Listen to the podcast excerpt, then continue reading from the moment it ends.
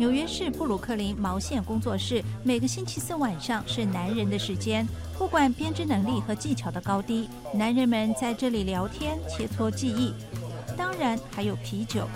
很多编织者说，这项爱好给他们带来了安宁，同时还能发挥自己的创造力。编织发挥了我的创造力，看着一个作品从开始到完成，很有成就感。我非常喜欢加入这个工作室，因为我以前在别的团体，我是唯一的男人，觉得有点孤单，插不上话。可是在这个工作室，我们可以谈论很多不同话题，很有趣。帮助成立这个工作室的路易斯·伯利亚说：“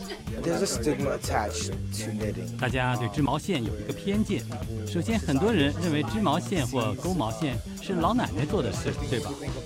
现在我们也加入了这个行业。”路易斯·伯利亚说：“他从十年前开始编织，在2017年的一天，他在纽约市地铁上专心地编织一条棕色的围巾。有人给他拍了一张照片，结果在网上爆红。接着，很多家媒体采访了他，提高了男人编织的形象。”一年多来，这张照片改变了伯利亚的生活，也鼓励他去帮助改变别人的生活。他告诉大家，不要屈服世俗的眼光，要勇敢追求自己的爱好和梦想。我发现我有了一个平台，可以通过这个平台来分享自己的经历，去追逐自己的爱好，追逐自己的梦想。伯利亚说，他在家里经营着一个叫做“布鲁克林男孩编织”的网站，这是一个零售网站，销售手工编织的帽子、围巾和婴儿服装，每件售价一百二十五美元。伯利亚说，自从他成了网红后，生意变得非常好，客人要等三到四个星期才能拿到商品。伯利亚说，他决心利用网红来为公众服务。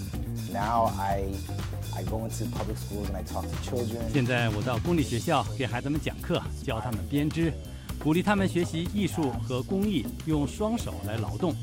伯利亚发起了很多项目，包括反对霸凌运动，让孩子们懂得霸凌的恶果。伯利亚不断收到粉丝们寄来的电子邮件，感谢他给大家树立了一个追求梦想的榜样。